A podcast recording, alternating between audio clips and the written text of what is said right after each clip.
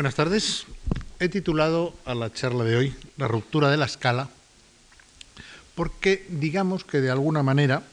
esta uh, expansión hacia adentro y hacia afuera de la escala que se utiliza en la música de Occidente es el tema principal de una serie de fenómenos que vamos a ver hoy, que son bastante distintos y que además cronológicamente eh, los voy a presentar un poco de manera diferente a como he presentado las charlas hasta ahora, que normalmente trataban un periodo muy concreto de tiempo, con extensiones hacia adelante o hacia atrás, pero un periodo muy concreto de la música de Occidente en el siglo XX. En realidad, los fenómenos de que hoy vamos a hablar eh, arrancan incluso a finales del XIX y llegan hasta nuestros días. Es decir, es una temática que la vamos a ver en su linealidad desde el principio hasta cómo está la situación actual. Hasta ahora hemos visto la revolución armónica que se produce por eh, la ampliación de la armonía tradicional eh, tonal funcional y que nos lleva a la tonalidad y después con el constructivismo y estructurado a la disposición de la serie dodecafónica. Por otro lado, hemos visto una liberación rítmica que se efectúa a través de muchos procedimientos, pero entre ellos que nos dimana de esa uh, manera que tienen de ver el nacionalismo los vanguardistas del principio de siglo, también a la valoración cada vez más del timbre y de su utilización como elemento constructivo de la música, pero todo ello no afecta en absoluto a la escala que eh, se emplea en Occidente desde prácticamente tiempo de los griegos. Por escala entendemos los sonidos básicos que se emplean en la música, es decir, el do, re, mi, fa, sol, la, si, con sus sostenidos y sus bemoles.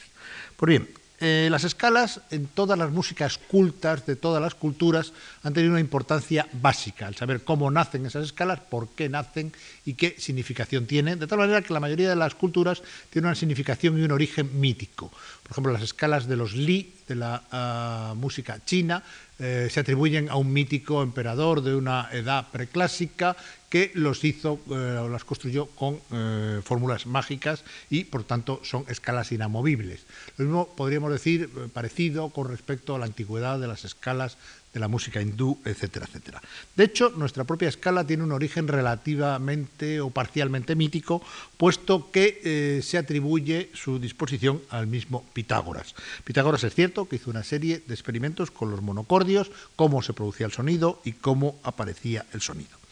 Además, la uh, existencia de una escala nos dice, en cualquier cultura, que existen sonidos que se consideran propios de la música, los que pertenecen a la escala, y sonidos que no son musicales, los de fuera de la escala. Este va a ser quizá el problema de ampliar la escala en la música uh, del siglo XX.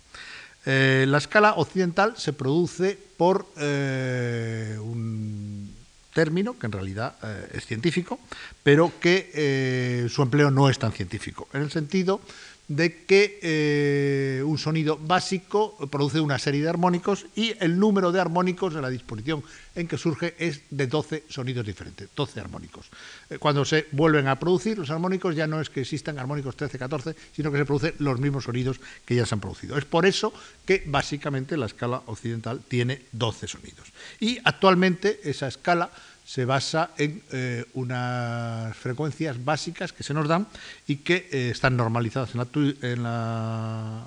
actualidad en 440 vibraciones para la nota La central. Mm, cosa que no es totalmente cierta porque aunque eso es digamos la realidad legal, actualmente no afina a nadie por debajo de los 443 ciclos para el La. Pero en fin, eh, digamos que básicamente esa es la escala que utilizamos en Occidente. Lo que ocurre es que eh, los intervalos de esa escala están dispuestos de una manera, en el caso de una escala cromática, es decir, que incorpora también los sostenidos de los menores, y los bemoles está, uh, está uh, construida por eh, distancias de semitono. Las distancias de semitono eh, que existen, por ejemplo, entre un do y un do sostenido, o que existen entre un mi y un fa, porque eh, entre esas notas eh, hay la distancia de medio tono y no de un tono, y nos encontramos con, con dos hechos al respecto. Uno, que la distancia de semitono no es ni mucho menos la distancia mínima que un oído puede escuchar, puede escuchar distancias menores, y en segundo lugar nos encontramos con otro hecho, que es que no todos los semitonos son exactamente iguales, y mucho menos cuando se transforman de una uh, octava a otra. Hubo una serie de intentos científicos a partir del siglo XVI de unificar eh, eh, los grados y los semitonos de una, escala, incluso dividiéndolo de otra manera que en 12 sonidos. Hubo oh, una de un célebre físico, Huygens, en Holanda, en el siglo XVI, otra en el siglo XVII, eh, perdón, en el siglo XVII, otra en el siglo XVIII, de Saveur, en Francia, que eh, en todo caso pues no llegaron a nada. Y la descripción de las a nada práctico me refiero. Y en cuanto a la descripción de las escalas en Occidente, es cierto que el desarrollo de los modos, tanto los griegos como los eclesiásticos, dimanan de que la escala eh, se presenta de diversa manera según cómo se desarrolla en un modo o se desarrolla en otro. De tal manera que se habla de una escala natural que es distinta en cuanto a la separación de los intervalos a la que tenemos actualmente como escala temperada eh, y también la escala cerliniana. Bueno, hay muchísimos eh, tipos de escala que tienen como características en que las notas que ascienden o que descienden, es decir, en sostenidos o en bemoles, no son equivalentes. En la escala temperada occidental, eh, un re bemol es equivalente a un do sostenido, es la misma nota, pero no lo es en las escalas naturales y en las escalas que producen incluso la voz humana, los instrumentos eh, de cuerda, etcétera, etcétera. De tal manera que eh, el problema que se plantea, sobre todo cuando aparece el sistema tonal, es que necesita de esa equivalencia, de esa enarmonía entre los sonidos sostenidos y los sonidos bemoles y necesita, además, sobre todo los instrumentos de teclado, una unificación de esos intervalos, porque piensen ustedes que si se necesitan dos notas diferentes para cada uno de ellos y que pueden diferir además según las octavas, pues el teclado de eh, los clavecines o de los pianos, etcétera, tendría que tener muchísimas más teclas que las que tiene y sería todo complicadísimo en cuanto a la magnitud del mueble, en cuanto a los elementos que tienen que intervenir en su construcción, etcétera, etcétera. Es decir, que lo que se puede hacer eh, de una manera natural con eh, la voz o con los instrumentos de cuerda, también eh, parcialmente con los instrumentos de viento, pues eh, no se podría hacer con instrumentos de sondeo fijo como el piano. Por eso, cuando se establece sólidamente el sistema tonal funcional, también se establece la escala temperada. De hecho, ustedes conocen una obra muy famosa eh, que compuso Juan Sebastián Bach, eh, que se llama precisamente el clave bien temperado, donde la equivalencia ah, escalística es absoluta y por consiguiente donde solo se conocen los eh, diversos tonos mayores y menores, que son 24 en la escala tonal funcional eh, de la música temperada occidental. Pues bien, hay que decir que este tipo de planteamientos empieza a cuestionarse también en el siglo, a principios del siglo XX. Si se ha cuestionado ya la cuestión armónica, ¿por qué no se va a cuestionar eh, la escala? Y la escala se cuestiona desde diversos puntos de vista, o bien de distribuirla de una determinada manera diferente, es decir, dividirla en vez de en semitonos, en cuartos de tono, en tercios de tono, etc. Y también la de ampliar la escala a otro tipo de sonidos. Eh, realmente hay un compositor que fue pionero en casi todo, del que ya hemos hablado aquí, que fue Charles Ives, que ya lo intentó a principio de nuestro siglo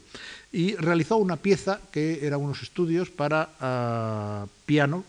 eh, que era para dos pianos, un piano afinado normalmente y otro eh, afinado un cuarto de tono por encima de la afinación normal. Eh, bueno, esto produce unas músicas que tocadas pues eh, realmente interaccionan entre sí y nos hacen una escala ampliada sobre la escala temperada. Tiene muchos inconvenientes, entre otras cosas, que hay que afinar un piano de una manera eh, no habitual, cosa que es bastante difícil, laboriosa y costosa, y que cada vez que se toque esa pieza, pues habría que hacerlo así, y naturalmente el interés del experimento es limitado por sus condicionantes materiales. Pero a pesar de eso, Ives, mm, en mi juicio, no es el primero que se plantea el tema de los sonidos eh, inferiores al semitono y de la división de la escala de otra manera. El pionero realmente en esta materia es un mexicano que se llama Julián Carrillo, que ya en el año 1895 hablaba de lo que él llamaba el armónico 13, es decir, sonidos que van más allá de los 12 armónicos naturales, de los 12 sonidos. Él estudió en Alemania, en Leipzig, estuvo también por Londres, por Francia, volvía, iba a México y realmente eh, produjo su música tanto en México como la produjo en eh, Europa. Y participó sobre todo en congresos, representaba sus eh, logros y decidió, aparte de que confiaba a las voces o a determinados instrumentos como la cuerda, obras que estaban divididas en escalas de cuarto de tono, de tercio de tono. También construyó muchos instrumentos que estaban construidos en cuartos, en tercios, en quintos de tono, en eh, 16 de tono incluso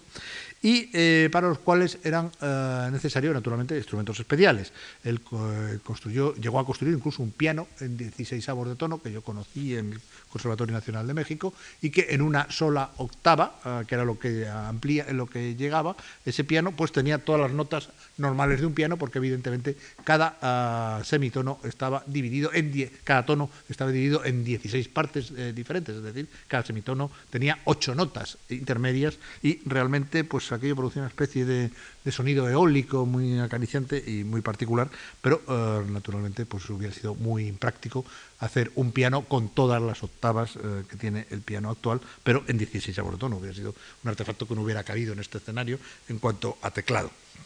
Eh, pues bien, a pesar de esto, eh, Carrillo compuso una serie de obras eh, interesantes, compuso hasta ocho cuartos de cuerda, algunos verdaderamente interesantísimos, y su obra más conocida y que realmente es una obra extraordinaria, que es el Preludio a Colón, una obra para soprano y para diversos instrumentos afinados en cuartos, en quintos y hasta en 16 de tono.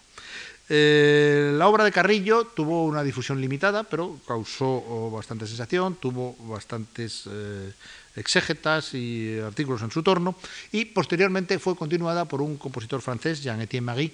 que había trabajado en los primeros años de la música concreta, fue uno de los pioneros de la música concreta y fue el encargado de preservar y de difundir los eh, instrumentos del método Carrillo. Desgraciadamente, Jean-Etienne Marie ya ha fallecido también y aunque sé que existen instrumentos Carrillo en México, y que están custodiados en el Conservatorio Nacional, hay otros en Francia, etcétera. Eh, sin embargo, me da la impresión de que estos instrumentos están un poco dispersos y que las obras de Carrillo que más se pueden tocar son aquellas que utilizan instrumentos convencionales, pero tocados de una manera especial para que produzcan eh, sonidos inferiores al semitono. También hubo un célebre compositor, célebre en cuanto a nombre y en cuanto a su situación, digamos, en las enciclopedias, que compuso en estos sistemas en los años 20. Es un checo que se llama Alois Java, que eh, realmente ha dejado algunas obras notables, como nada menos que una ópera entera, compuesta en un sistema de microtomos, una, ah, obra, una ópera que se llama La Madre, que es de 1927, una suite, Opus 13 de 1922, que es quizá su obra más tocada y más conocida, y una serie de cuartetos de cuerda, me parece que son 16 o 17, que están escritos eh, indistintamente, algunos en cuartos de tono, otros en quintos de tono, en tercios de tono, etc. Cuartetos de cuerda que evidentemente necesitan una técnica especial por parte del instrumentista, se puede hacer pero eh, está claro que necesitan de una escritura bastante elemental. Los sonidos no pueden ser ni muy complejos ni muy rápidos para que esa técnica se pueda aplicar a los instrumentos de arco tal como los conocemos en nuestro momento. Hubo también otra serie de autores que trabajaron sobre este particular, por ejemplo Nicolás Obuhov, un ruso que vivió en París y que hizo aportaciones interesantes a la división distinta de la escala, Iván Wisniewski, que es un autor que escribió en cuartos de tono y que se ha hecho célebre sobre todo porque eh, conoció, Boulez de joven lo conoció y eh, se dice que Wisniewski influyó en Boulez, que utiliza en una de sus primeras obras, en la cantata Le Visage Nuptial de 1946, utiliza los cuartos de tono tal como se los había mostrado Wisniewski. En todo caso, digamos que el tema de la división de la escala en diversos eh, eh, sonidos diferentes al semitono, es un tema que eh, estuvo vigente y eh, que tuvo una importancia durante todo el siglo XX hasta la Segunda Guerra Mundial, pero que después quedó desplazado por una serie de acontecimientos posteriores, como pueden ser la aparición, por ejemplo, de la música electroacústica, que barrió muchas de las especulaciones que en torno a la producción de sonidos diferentes podía haber. Otro oh, compositor importante en este sentido es un norteamericano que se llama Harry Parch, que en los años 30 intentó dividir eh, la escala de maneras diferentes, pero que además él preconizaba que eso no se podía ni se debía hacer ni con las voces ni con los instrumentos preexistentes. Él se negaba a escribir para violines o para contrabajos y eh, se dedicó a construir instrumentos suyos. Toda la música conocida de Harry Parch está escrita para instrumentos que él mismo construyó, que se conservan en los Estados Unidos, y una música que solo se puede tocar con esos instrumentos que eran de lo más variado, desde tipos eh, de instrumentos fabricados con tubos diferentes, hasta diversos tipos de gons con afinaciones específicas, que se tocaban o bien con martillos, bien con teclados, bien con diversas cosas. Es interesante eh, Harry Parch como una especie, digamos, de reliquia de una lutería muy especial en un determinado momento, que también ha quedado, ha quedado superada, naturalmente, por una serie de eh, acontecimientos tecnológicos que después han dejado eso un poco apartado. En realidad se puede decir que eh, En realidad, eh, la escala y los instrumentos nuevos convergen en algo que estaba un poco en el aire, que es la construcción de un instrumentario nuevo que venga a sustituir o a complementar el instrumentario que eh, se conocía ah, en aquel entonces. De hecho, uh, esto no quiere decir que no se haya influido mucho sobre el desarrollo de los instrumentos tradicionales. Eh, por supuesto que sí, los instrumentos tradicionales eh, con esta división de la escala en diversos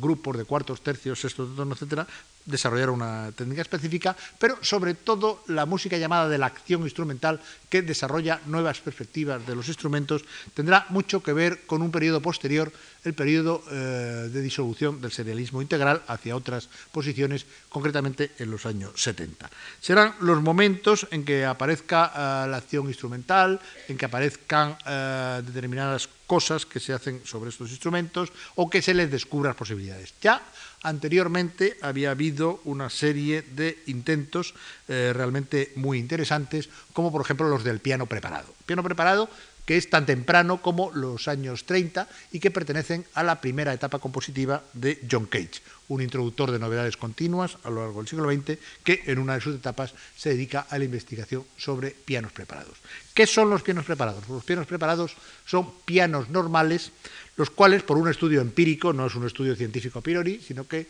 eh, Cage dedicó muchas horas a hacerlo prácticamente y a conseguir los sonidos que él quería determinar, convierten un piano eh, normal en un instrumento de polifonía tímbrica, es decir, varían los timbres de una manera muy clara y además eh, esto permite también enlazar sobre el tema de la escala, puesto que esos sonidos eh, más o menos se desafinan, tienen otro tipo de afinación, etc. ¿Qué es lo que hacía Cage? Pues en las cuerdas del piano, en determinados puntos estratégicos, o bien ponía bandas de caucho, o bien eh, ponía trocitos de madera, o bien ponía tornillos, pernos, una serie de artilugios de metal, madera, caucho, etcétera, que modificaban el timbre de la nota y modificaban también en determinada medida la, ah, eh, la afinación de la nota.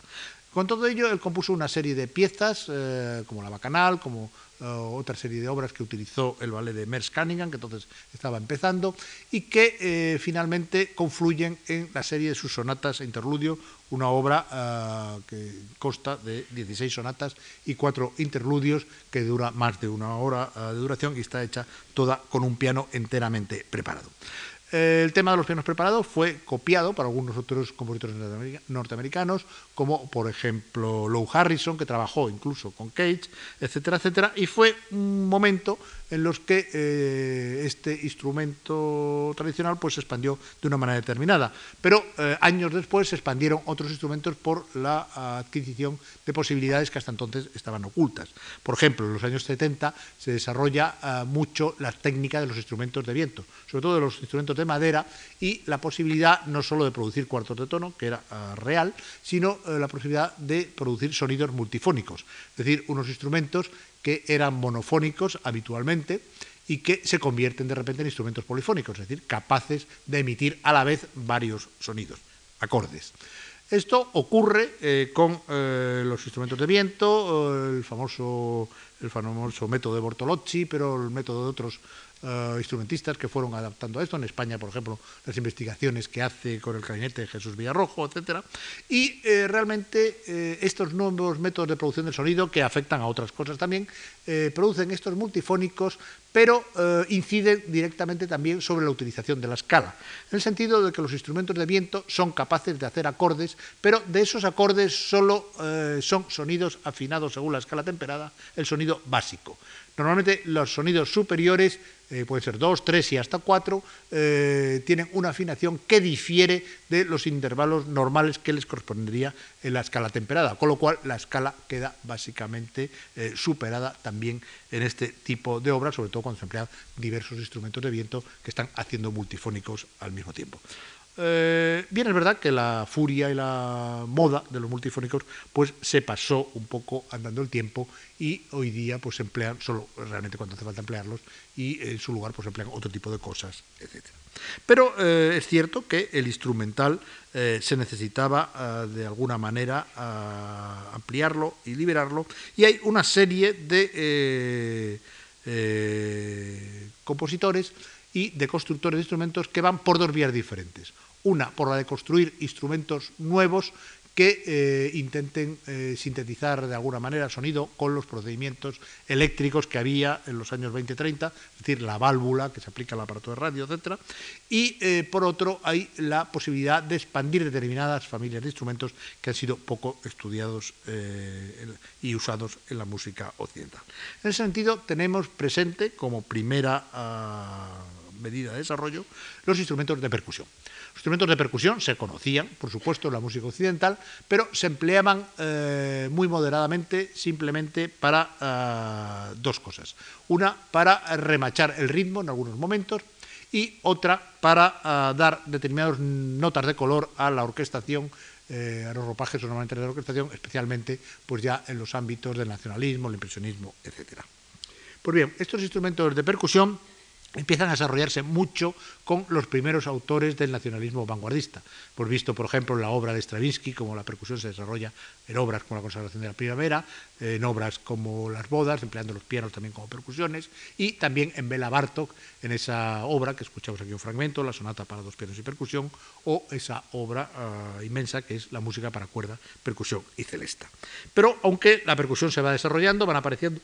nuevos instrumentos, bien porque se desarrollan los instrumentos de la cultura eh, instrumental, bien porque se descubren y fabrican nuevos instrumentos, o bien también porque se incorporan muchos instrumentos que proceden de culturas exóticas. Eh, el arsenal, digamos, de la percusión en el siglo XX se desarrolla de una manera espectacular y la técnica de emplear la percusión se desarrolla también de una manera extraordinaria. De tal forma que se puede decir que de alguna manera entre los instrumentos convencionales, los instrumentos acústicos, como ahora se dice, para distinguir los instrumentos electrónicos, pues el, más, el que ha eh, tenido un mayor desarrollo a lo largo del siglo XX es sin duda la percusión.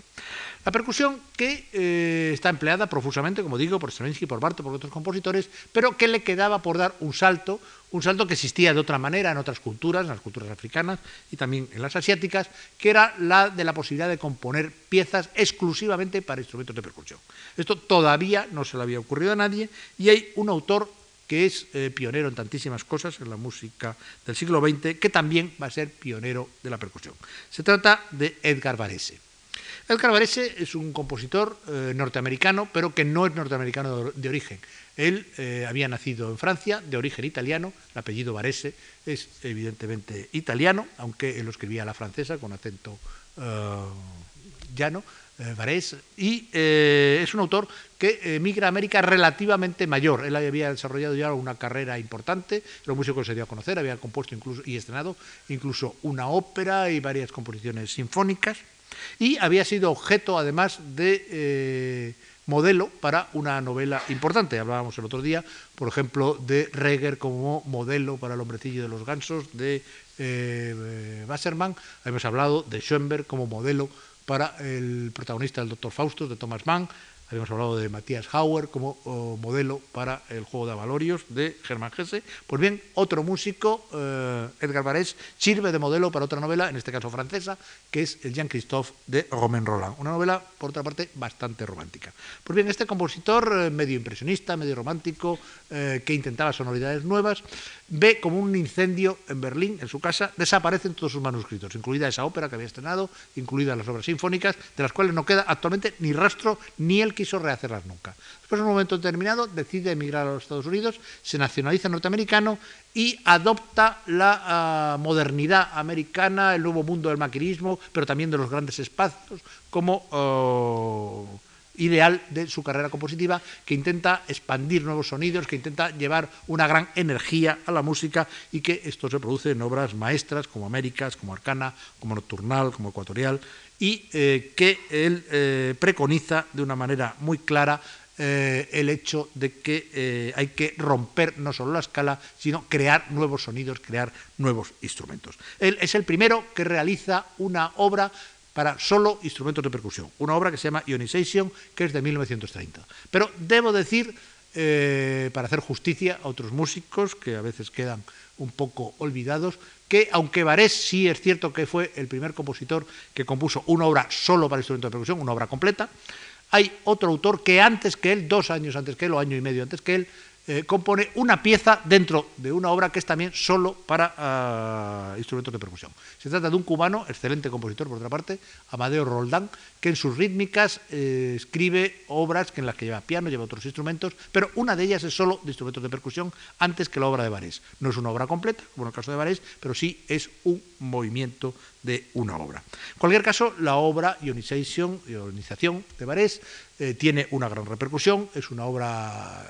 que llama muchísimo la atención, causa también escándalo, por otra parte, porque utiliza instrumentos de percusión temperados, instrumentos no temperados, algunos instrumentos que él eh, asimila a la percusión, como por ejemplo las sirenas, utiliza sirenas, ya son muy perceptibles en la obra, y eh, realmente nos puede dar una idea de cómo la, percusión ha evolucionado a lo largo de los años, eh, durante el siglo XX, el hecho de que él escribió la obra para 13 percusionistas. Eh, incluso en las memorias de Loninsky se cuenta que aunque era para 13 percusionistas y la partitura está para 13 percusionistas, en el día del estreno se tocó con 18 percusionistas, que se repartieron un poco eh, los instrumentos entre ellos. Y además hubo que dirigirla porque era imposible tocarla con los percusionistas solos. Pues bien, esa obra tan difícil, eh, en aquel entonces, en la actualidad, grupos del tipo de las percusiones de Estrasburgo, quizás son los más conocidos como los percusionistas actuales, se toca con seis instrumentistas y por supuesto sin director. Y eh, esa va a ser eh, la versión, no la de los percusionistas burcos, sino del grupo Mandinda, pero es eh, también seis percusionistas los que tocan la versión que les voy a poner de esta obra de Varese, que es la primera obra histórica para instrumentos de percusión y que así nos sirve para ah, romper un poco la primera parte de esta charla.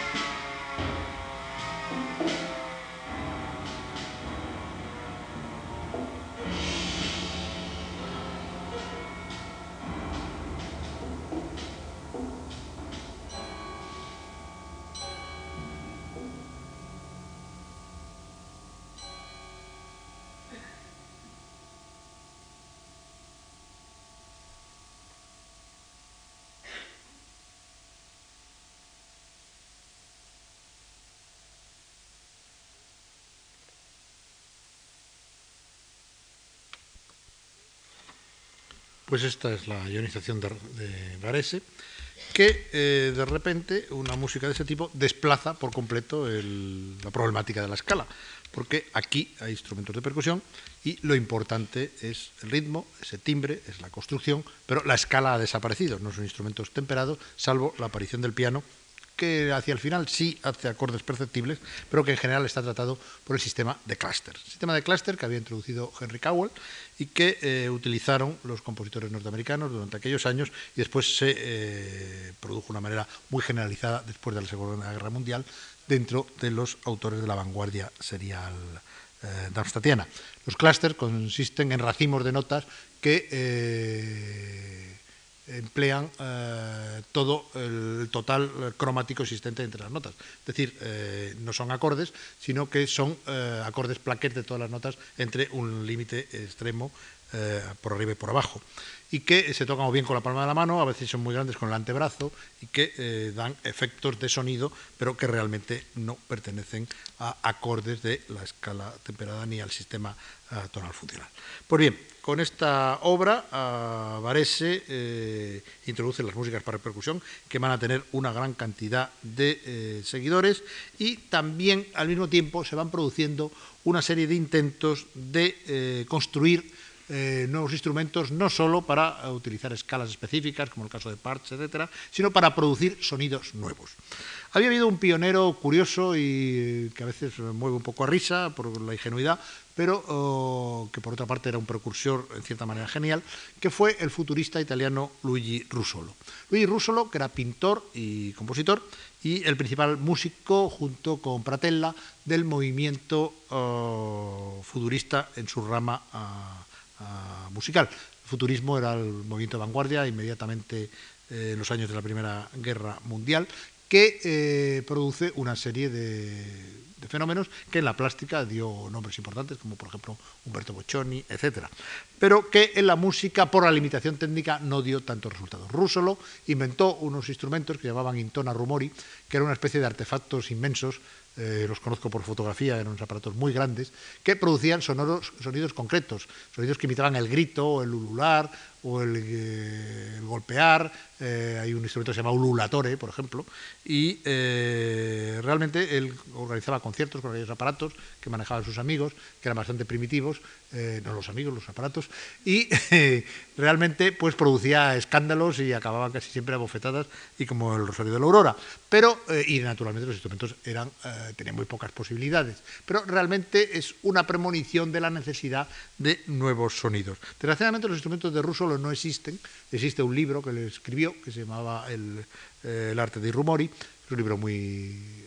divertido y bastante aleccionador sobre estos problemas, y eh, los instrumentos desaparecieron o se destruyeron durante la Segunda Guerra Mundial. Y bueno, no han sido reconstruidos, primero porque no existen planos fiables y luego porque el tipo de cosas que intentaban han sido superado uh, ampliamente por la tecnología. Pero aparte de esta, esta, cosa que es casi anecdótica de Russolo, existen eh, intentos más científicos y partiendo de los circuitos electrónicos y de las válvulas de producir instrumentos eléctricos que den nuevos sonidos. Así, por ejemplo, surge en aquellos años el Teremín, para los cuales escriben diversos instrumentos. Hindemith estuvo tentado de escribir un concierto para Teremín, por ejemplo, eh, el Trautonium, para el cual escriben diversos compositores, y sobre todo un instrumento que ha perdurado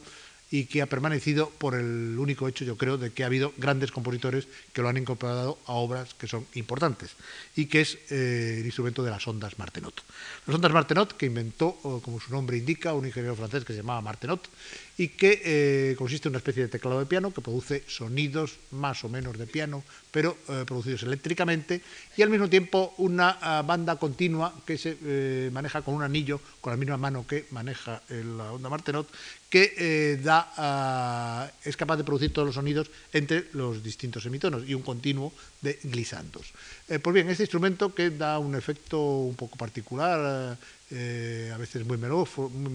etc., fue incorporado a la Juana de Arco la Hoguera de Oneguer, fue incorporado por Jolivet en un concierto que escribió para Martenot y orquesta, y realmente, eh, simplemente con esas dos obras, Ginette Martenot, la hija del, del inventor, pues vivió toda su vida porque era la única martenotista que existía. Después formó algunas más y eh, hubo autores que incorporaron al martenot, por ejemplo el ecuatorial de Varese incorpora el martenot y sobre todo Olivier Messiaen, que lo incorpora en varias obras importantes, uno de cuyos ejemplos escucharemos hacia el final de la charla, que lleva incorporado el martenot. Pues bien, este instrumento oh, realmente hoy día se sigue eh, utilizando, sobre todo en Francia, no existe más que en Francia, existe una escuela limitada, pero con algunos martenotistas incluso conocidos. La hermana de Yvonne Loriot es la martenotista que prácticamente ha tocado en todas las grabaciones y conciertos donde se tocaban obras de Messiaen, junto con Yvonne Loriot, que tocaba el piano. Eh, bueno, existe François Deloyer, que desarrolló un trío para, para Martenot y otros instrumentos, piano y percusión. Y algunas, eh, Yvette Arlet, por ejemplo, que eh, también era una martenotista conocida, el compositor Tristan Murail empezó como martenotista, pero eh, realmente solo en Francia se enseña en el Conservatorio de Martenot y es un instrumento cada vez más restringido porque está a punto de ser sustituido por los sintetizadores que pueden producir los mismos sonidos que el martenot. De todas formas, ha pervivido, es la única supervivencia de aquellos intentos de los años 20-30 que eh, realmente no sobrevivieron los otros, pues quizá porque no hubo un Messiaen que compusiera tanta música para martenot. Y así llegamos a Messiaen, que es uno de los grandes autores del siglo XX en muchísimos aspectos, pero que también incide en este aspecto por el desarrollo que la percusión tendrá en él, las Martenot como, también como ruptura de la escala, pero sobre todo por la aplicación a todos estos instrumentos de dos principios compositivos que les trae de elementos de fuera de la cultura occidental. Uno ni siquiera de la cultura, sino de la naturaleza. El de la cultura extraoccidental es el estudio de los eh, sistemas de la música hindú, que él eh, traduce a sistemas métricos e incluso melódicos propios, y el otro, el estudio de la naturaleza, eh, es ah, el estudio que él realiza sistemáticamente durante muchos años y de una manera ah, científica del canto de los pájaros. A él le interesa mucho el canto de los pájaros, que naturalmente los pájaros, los pobres, pues no saben que existe la escala temperada y no cantan con la escala temperada. Eh, está claro que eh, el aspecto rítmico es el primero que le interesa, pero también los aspectos melódicos del canto de los pájaros van siendo incorporados y lo incorpora a muy diversas composiciones, algunas que llevan el título de los propios pájaros, como una gran obra eh, con muchas piezas para piano, que es el catálogo de los pájaros, o una pieza maestra que es para piano y conjunto instrumental, como es Pájaros Exóticos, donde utiliza cantos, pero de pájaros de eh, otros continentes, y eh, diversas piezas que sin utilizar en el nombre los cantos de los pájaros sí que lo utilizan de una manera general, utilizándolo a base de una percusión muy refinada, de un empleo muy particular de los instrumentos de viento, de las propias ondas Martenot, etc. De tal manera que, eh, de alguna forma, Messiaen se incorpora también a este procedimiento de dinamitar la escala occidental, eh, quizá por exceso, porque es un hombre exuberante, es un hombre que además eh, su fe católica le lleva a una serie de estados de éxtasis en su sonido, que es siempre alegre, muy colorista, realmente con una gran dinámica interior, que en algunos momentos puede recordar de otra manera la música de Barés, y que se traduce en obras maestras como la Sinfonía Turangalila, la llamada Sinfonía Rascacielos por sus dimensiones, es una obra en diez movimientos y para una orquesta inmensísima. Eh, ya las obras que he citado, otras como las tres pequeñas liturgias de la presencia divina, que es una obra realmente muy singular para coro, eh, orquesta y martenot, eh, con piano. Los colores de la ciudad celeste, que es una obra donde la percusión tiene un desarrollo muy importante y un empleo tímbrico realmente muy particular. Y aparte de esto, y aunque no tenga mucho que ver con el tema de hoy, pero lo cito porque nos da tema, ah, nos da pie al tema del próximo día, en una obra aparentemente modesta, como es una pieza para piano que se llama Modos de valor e intensidad, él introduce nada menos que el concepto generalizado de serie. Es decir, la serie que en Schoenberg era interválica, en los modos de, valor e intensidad, de e intensidad se aplican a los ritmos y se aplican también a, las intensidades. Naturalmente, toda la joven generación que cayó sobre aquella obra generalizó el concepto de serie, lo aplicó también a los timbres y tendremos lo que veremos el próximo día, que es el serialismo integral. Pues bien, llegados a este punto, hay que decir que todo el problema de la escala, todo el problema del nuevo instrumental, quitando la percusión, que es un instrumento de tipo acústico, como ahora se dice, en lugar de tipo eléctrico, como eran las ondas Martenot, el Trautonio, el Telemín, etc., eh, va a quedar desplazado por la aparición de la música electroacústica. La música electroacústica que nace por el desarrollo de eh, nuevas posibilidades tecnológicas en el campo de la reproducción del sonido y sobre todo por la aparición del hilo eh, magnetofónico e inmediatamente después de la cinta magnetofónica. La música electroacústica al principio se divide en dos ramas diferentes que surgen de tecnologías diferentes y de estéticas también diferentes. Surge inmediatamente después de la Segunda Guerra Mundial y eh, se van a llamar música concreta en el ámbito francés y música electrónica en el eh, ámbito alemán. La música concreta eh, que inventaron o descubrieron dos eh, músicos mm, franceses, Pierre Schaeffer y Pierre Henry, que trabajaban en la radio de Francia y que allí crearon un laboratorio para investigar en esos temas, surge de sonidos naturales, de sonidos del mundo exterior, eh, pueden ser de instrumentos, ellos emplearon también bastante el piano y otros instrumentos, pero pueden surgir de cualquier cosa, de un grito, de ruidos de la calle, etc. Y eso convenientemente elaborado, pasado por filtros, eh, mezclado en cinta magnetofónica, cortadas las cintas, empalmadas de determinadas maneras, pues van a dar por eh, resultado un tipo sonoro que muchas veces se aleja del original, no es reconocible el original de dónde vienen esos sonidos, y que eh, un poco por esta manipulación de la naturaleza descontextualizada tiene bastante que ver con un tipo de estética que en el caso de ellos además es real, que es el surrealismo. El surrealismo en su segunda oleada se produce precisamente con la nueva oleada de Breton, etcétera, en estos años inmediatamente después de la Segunda Guerra Mundial y tiene su traducción natural musical en la Francia de aquella época en la música concreta. Eh, Schaeffer y Henry incluso empezaron eh, no manipulando cintas, sino manipulando discos, diversos giradiscos a distintas velocidades, en una obra que eh, se llama La flauta mexicana, que sobre un sonido de una flauta mexicana, que realmente era muy elemental el tratamiento. Pero inmediatamente después empiezan a, componer sobre cinta magnetofónica obras que ya son más importantes, como Vidul Nuit, como las variaciones sobre una puerta y un suspiro, que literalmente es sobre, sobre, los sonidos grabados de un suspiro y una puerta que se abre. Y eh, estas obras empiezan las primeras a conocerse gracias a que entonces un joven coreógrafo y bailarín, Maurice Bellard, crea su compañía y empieza a bailar sobre música concreta. Eh, de hecho, obras como la Sinfonía para un hombre solo, el Orfeo, etcétera, se dan a conocer internacionalmente más que en concierto a través de los ballets de Maurice Bellard. Posteriormente se separan Pierre Henry y Pierre Schaeffer. Pierre Henry crea su propio estudio, allí compone ballets como La Reina Verde, obras que tienen algo que ver con la música eh, rock, como la Misa de Liverpool, etc. Y eh, la técnica del, eh, estudio concreto se va diversificando con otros autores y va fundiéndose con la técnica del estudio alemán de la música electrónica que en los mismos años produce un tipo de música, pero que en lugar de estar tomado de eh, sonidos exteriores son sonidos producidos en laboratorio por aparatos ad hoc. Se basa un poco en las teorías de un acústico, que era Meyer Epler,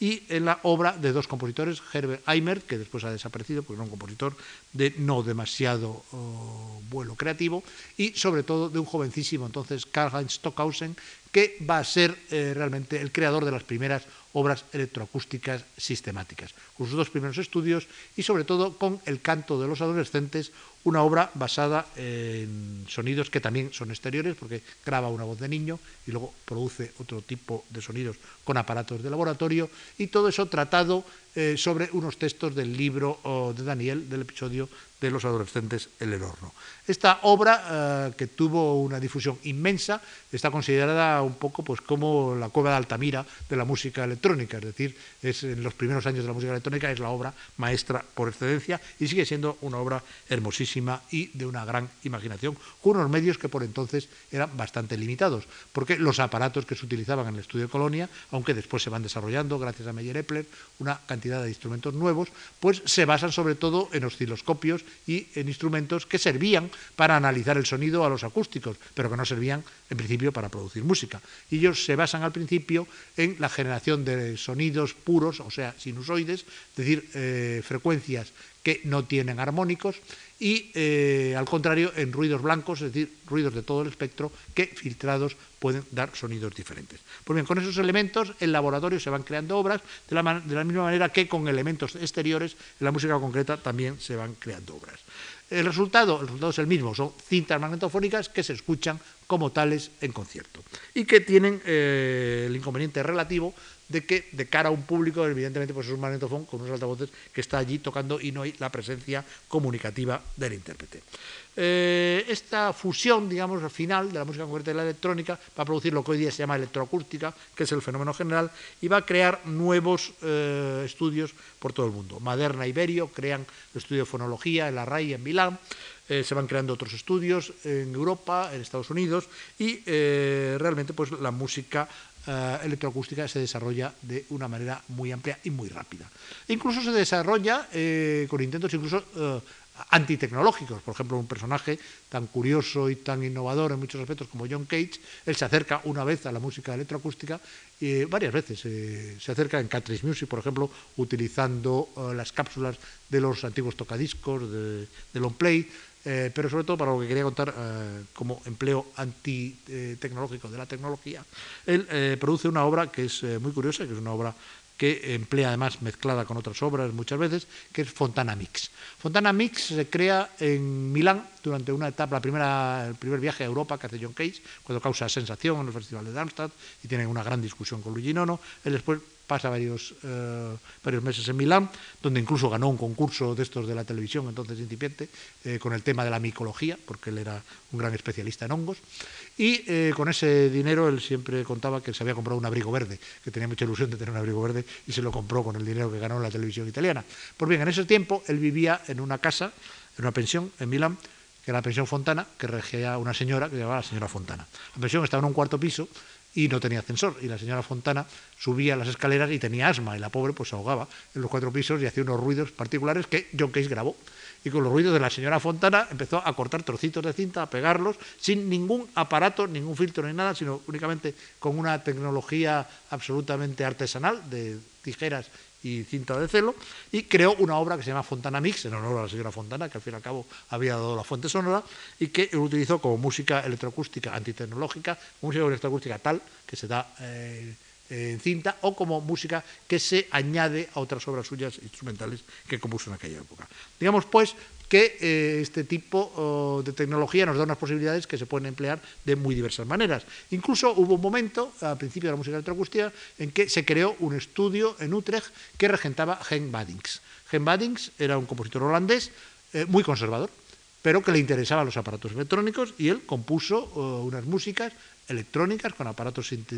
sintetizados en laboratorio, que sin embargo eran músicas tonales y que utilizaban no solo la escala occidental, sino el sistema tonal funcional. Hay obras curiosas de James Badins, compuestas así, que se podía haber ahorrado el trabajo porque lo podía haber hecho con instrumentos, pero de hecho así es. Eh, por ejemplo, Caín Abel es una obra que él hizo para música electroacústica con esta sistemática. Y un poco también la tecnología empieza a dividirse entre eh, los que investigan para crear cosas nuevas y lo que intentan de alguna manera reproducir ya las, las ya existentes. Por ejemplo, uno de los más grandes estudios que existen en Estados Unidos, el de la Universidad de Stanford, pues eh, crea muchos programas para reproducir instrumentos de manera electroacústica. Eh, bueno, me acuerdo del revuelo que causó cuando consiguieron un, gran programa, muy difícil de realizar, pero que lo realizó de una manera muy brillante, que imitaba casi exactamente a una marimba. El único problema es que la marimba ya existía, no hace falta reinventarla, pero eh, un poco a veces el empleo tecnológico es así. Por lo que, en general, la electroacústica lo que tendía era conquistar nuevos campos y nuevas dimensiones. Nuevas dimensiones que eh, se le van añadiendo no solo por el desarrollo de la electroacústica en sí, sino por su fusión con los instrumentos. Eh, hay un momento en que hay una obra histórica, la primera creo que se produce en ese sentido, en que Bruno Maderna, un grandísimo músico que murió muy prematuramente, con 53 años, que era un gran director de orquesta y un compositor extraordinario, que actualmente se toca poco, pero que yo espero que va a ser redescubierto en este siglo que ahora empieza, eh, que compuso una obra para flauta y cinta magnetofónica que se llama Música su de dimensiones. En realidad era el huevo de Colón, hacer la música en cinta, pero también con un instrumento que dialogaba con la cinta, lo cual volvía a reintroducir el intérprete en la escena y eh, la relación con el público. Inmediatamente hubo muchos compositores que se pusieron a componer en ese sentido. El propio Stockhausen realizó inmediatamente Contacte, que tiene una versión solo electroacústica, pero otra con piano y percusión, etcétera, etcétera. Y esto, eh, andando el tiempo, pues ha dado bastante buen resultado el diálogo entre instrumentos y música electroacústica. El único problema es que la música electroacústica había que fijarla en un soporte fijo, la cinta radiofónica, posteriormente será el DAT o el CD, pero en todo caso eh, en un soporte que ahí está y que no se puede manejar. Lo importante era intentar eh, poderla producir en el momento en que se produce la música y no previamente en un laboratorio. Y eso se consigue gracias a que un señor que se llamaba Mug, Moog, escrito, al que por cierto le acaban de dar un premio de mucho dinero, un premio polar creo que se llama, en Suecia, que inventó un aparato que se llama el sintetizador. El sintetizador es simplemente un aparato capaz de sintetizar sonido y es un aparato que en sí es una especie de pequeño estudio electroacústico, pero en un solo aparato, que puede manejarse bien con botones, bien con teclado, bien eh, con muchas tecnologías diferentes, pero que produce sonido. A partir de ahí, la música electroacústica pasó a formar parte de algo a lo que hasta entonces no se había interesado. Hasta entonces se habían interesado solo los compositores eh, que hacían una música de creación, investigativa, etcétera, pero la música comercial e industrial no se había ah, acercado a ello. Pero a partir de que existe el sintetizador y que se puede manejar como se quiera, de una manera investigativa, pero también de una manera tonal, si se quiere, pues eh, los grupos de música Ah, de este tipo se acercan a la música electroacústica y hoy día prácticamente la mayoría de esas músicas está ah, microfonizada, por supuesto, tratada y eh, emplean los sintetizadores de una manera muy eh, eh, expandida, de manera que la mayoría de esos grupos llevan hoy día algún sintetizador. Por otro lado, ah, esto además permite el diálogo eh, con los instrumentos, permite además que a través de sintetizadores y de otros aparatos podamos reelaborar en el mismo momento la música ah, de los instrumentos eh, normales, es decir, ya no se necesita un instrumento que toca y ah, una cinta ah, electroacústica, sino que puede haber un instrumento que toca y lo que está tocando, que puede sonar eh, de manera natural en el escenario, al mismo tiempo recogido por un micrófono, puede ser reelaborado casi en el mismo momento por aparatos electrónicos difundidos por distintos altavoces, filtrados, eh, aumentados, disminuidos, etcétera, de tal forma que se eh, realiza un gran diálogo entre ambos medios. De esta forma se puede decir que eh, el problema actual eh, por el que se encamina casi todos los investigadores en electroacústica es la de la relación con el sonido eh, natural, con el sonido instrumental, en vivo, en directo y en lo posible en tiempo real, que es lo que, es decir, en el mismo momento que sucede la propia reelaboración, que es algo que está desarrollando sobre todo el IRCAM que dirige Pierre Boulez en París. Pero, naturalmente, los eh, laboratorios siguen trabajando y eh, la música electroacústica ha creado unas reglas para ella misma que han influido sobre la música instrumental, eh, aunque sean dos ámbitos diferentes, y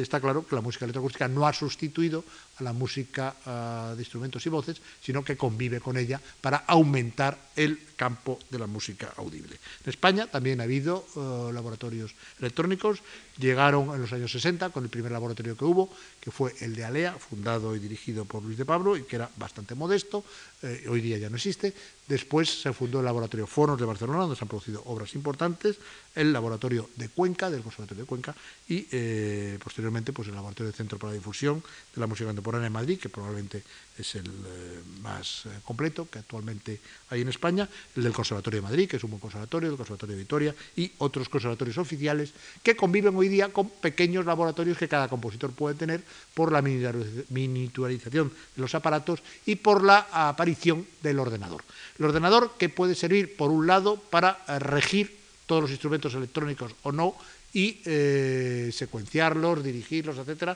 en una audición, pero puede servir también para componer música con programas específicos, desde escribir la propia música hasta crear sonidos sintetizados por el propio ordenador, que se incluye así dentro del aparato electroacústico general que tiene la música. Antes de terminar, vamos a volver un poquito hacia atrás y vamos a escuchar un ejemplo musical que les he prometido antes, que sería de Messiaen. Lo he escogido de sus tres pequeñas liturgias de la presencia divina, que es una obra que incorpora, ah, una, incorpora piano,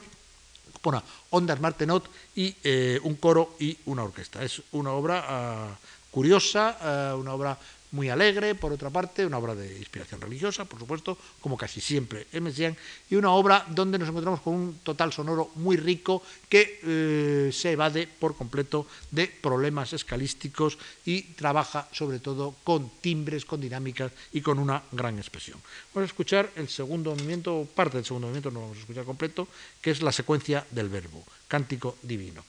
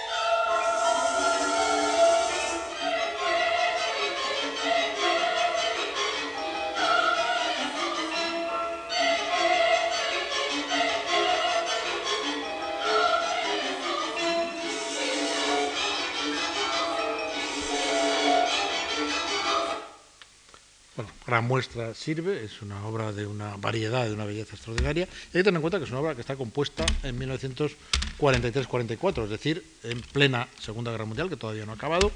y en la que Messiaen además ya había sido liberado, pero había sido prisionero. Messiaen es el único caso que yo conozco en la historia de la música que ha compuesto eh, y estrenado una obra en un campo de concentración. Estaba eh, en Silesia, en el campo, en el Stalag 6, como prisionero de guerra, y allí eh, contactó con un violonchelista, clarinetista y un violinista, y él era pianista, compuso una obra que estrenó ante 5.000 prisioneros, hay que tener en cuenta que era un campo de, concentración alemán, eso no me lo imagino yo en un campo de concentración español, pero en fin, le dejaron estrenar la obra en aquel campo y eh, es nada menos que el cuarteto para el fin de los tiempos, una de las grandes obras maestras, no solo de Messiaen, sino del siglo XX. Pues bien, con todo el material de la charla de hoy, que eh, partía de los microtonalistas y ha llegado hasta la música electroacústica, lo que realmente consigue al final del siglo XX es no diferenciar entre sonido musical y sonido o ruido no musical. Es decir, en el día de hoy, el compositor lo que tiene a su disposición es todos los sonidos posibles. Teóricamente, con cualquier sonido de cualquier tipo se puede hacer música. Lo que evidentemente ni el siglo XX eh, ha conseguido, ni espero,